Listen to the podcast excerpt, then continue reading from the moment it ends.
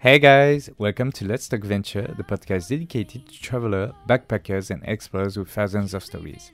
My name is Tony, and today and for the month of December, I will publish some extracts from the previous interviews with the guests of Let's Talk Venture in a new format called Short Stories for Big Adventure. So here's an extract from my previous interview with Amy, who was doing some workaway at the Alter Hostel during August 2019. How was Paris? Um, so actually, to start with, I stayed with like an Airbnb Yeah. because it was like cheaper than a, a hostel. Really? Yeah, it was like 18 euros. Oh, it, it, oh, okay. It was a trap. How? Uh, was it a trap at the end? No. Oh, okay. No, it was really nice actually. This um, this like um, woman, she had this tiny apartment, but like really like high ceilings and um, really old fashioned. Um, and her daughter had gone away with her dad for the summer, so I was just staying in her daughter's room. Um, and yeah, we we just had dinner together, and it was just really nice to connect with someone from Paris.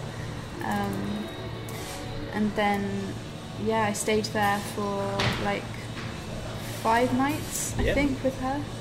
Um, and then for some reason, I decided I wanted, wanted to stay a bit longer in Paris. I think from that experience and being in, where she, the neighborhood she lived in was like east of Paris. It was just by this big park. Um, I forget the name now. Northeast? Um, yeah, northeast. Uh, Les Buttes Chaumont. Uh, was it a park with Ah. a giant, giant hill with a little Yes, Porsche yes, on the top? yes. it's, it was it's, so beautiful. it's a really nice park. So from that, I was like, I really want to stay longer in Yeah. Paris. but then the place that I got was like in the suburbs, Mm-hmm. in like Noisy-le-Sec, Yeah. um, and it was just totally different. And it was with a Spanish family um, who just weren't there, and so I was kind of isolated a Okay.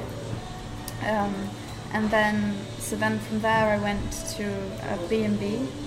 Um, and that was like kind of in more central area and yeah then i was like i want to get out of here like i wish i could kind of well i don't know if i left after having that first impression Yes. of that park um, i don't know whether that would have been good or bad because i wouldn't have got like a full picture but i think i stayed i overstayed Yeah.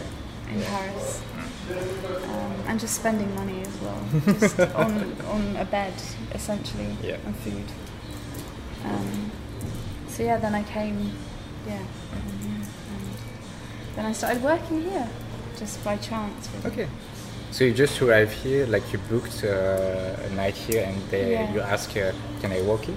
Um, no, so I, I booked three nights. Yes. And on my first night, I met a girl, a Swiss girl. Yeah. um, and we we got on really well and we were like and she had just had a bad experience with um, a workaway this woman had just kicked her out basically What? of this house in Provence um, that she was doing workaway at Really? yeah yeah. And was like you've got to go now. And sh- and this girl um, Martina that was her name? She couldn't find a, a hostel anywhere around Provence. Everything was booked up. Okay. so she came to Lyon. And this was the only place she found. Um, and so we spent a few days together and we were like okay we can go somewhere together now. There's two of us. Um, and then we kind of found somewhere in Bordeaux.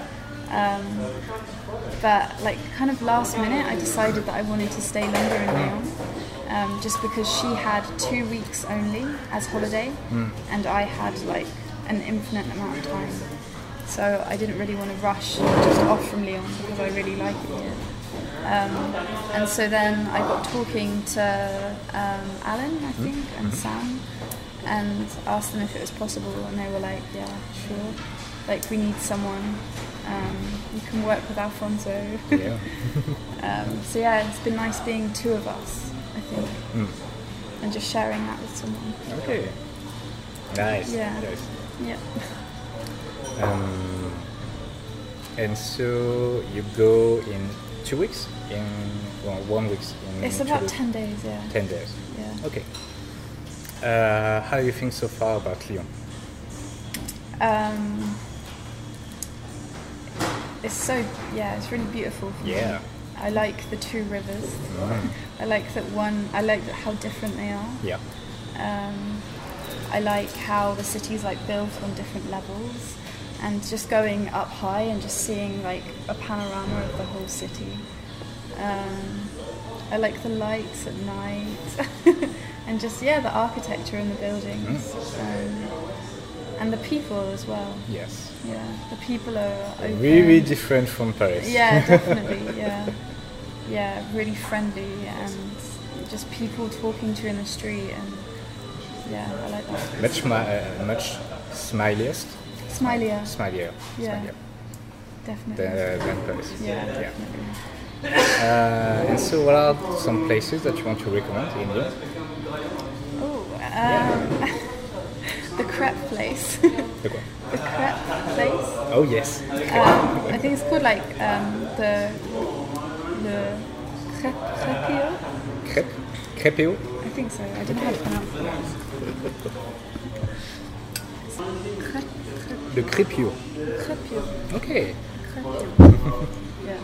Yeah. So you go often there? I've been twice. I actually went with Alfonso, like, because I was like telling him about it, like, ah, oh, because I'm so like, so such a fat bitch. And then um, he he actually came with me. Um, he couldn't finish his crepe. he like got halfway through it and was like, oh, it's too much for me.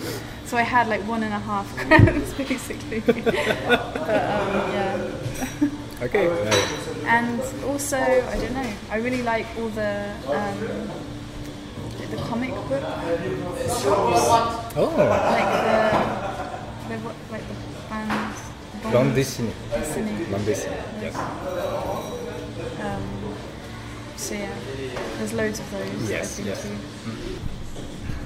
Do you have so for your trip of your during your travel, maybe even before coming to France, do you have a really what the fuck story? Like uh, at some point you were in a situation and you, you were like, what the fuck? It, this in being in France. no, like uh, in Oh. any trouble that you did. Oh, okay. Um, yeah, quite a few actually. Um, I yeah, I don't know. I'm not going to tell you all on the podcast, but um, yeah, I guess one was like um, the yeah, just some of the people that I stayed with, like on Workaway, and just some of the places that I found myself in. Um, like the woman that I stayed near Nantes Yeah. um, was like the first. So I was 20, and um, I was just on my own. I just got like the bus out to Paris, and I just I was writing to her um, like three three weeks before in in England, and then. Um, yeah, I met up with her like for the first time. I got to Nantes finally after Paris, and she picked me up in her car. And um, the first thing, and, and she was just like, just smoking like this this massive like spliff, like driving in the car. Um, No, and- not cigarettes, like yeah, uh, drug yeah, cigarette. Yeah, yeah. Like in the car, um, her car just had was just like covered in like everything, just like cigarette butts, just like bottles of like empty bottles, just like loads of trash. And like the first place she took me was to a scrapyard, like you know, like a, like a metal, like where, cars get scrapped. Oh, and, like, yeah. Metal gets scrapped, and um, because she wanted to pick up some materials to, to build with. so like I'm there in the car with her, like she doesn't really speak much English, and then we're just going to this scrapyard, and they've got these guard dogs, and the guard dogs are like mental, like they're, they're really like crazy dogs, and they're just running around in circles barking, and then it's just like what am I doing? like she's driving me further away from a point, like a city, and we're going more and more like into the countryside. Um, we got there and it was okay, um, kind of. She was really crazy, but it was okay. but yeah, that was like I guess my first proper experience of France, like five years ago, and I loved it so much. Came back. You French crazy bastard. yeah, basically. But yeah, she like owned a vineyard, um, and she was just yeah, she was so eccentric and like amazing woman. Like she had built like what she had done on her own, just with her own two hands. Okay. Um, but yeah, she was just always drunk, just on her own wine. Um, but yeah, Okay. that was a crazy experience. A big thanks to Amy who has accepted to talk with me during this episode. Thanks also to the Alter Hostel and its staff for letting me record the podcast, and thank you you for listening to it. I highly invite you to listen to the full interview with Amy in the previous episode. You can also find other episodes of the podcast on YouTube, Spotify, Apple Podcast, PodCloud, and the Internet Archive. You can follow my adventure on Instagram and Facebook, and all the links will be in the descriptions. And if you like this episode, please share it and talk about it around you. Don't forget to subscribe, leave a thumbs up, and 5 stars. And I see you next Monday.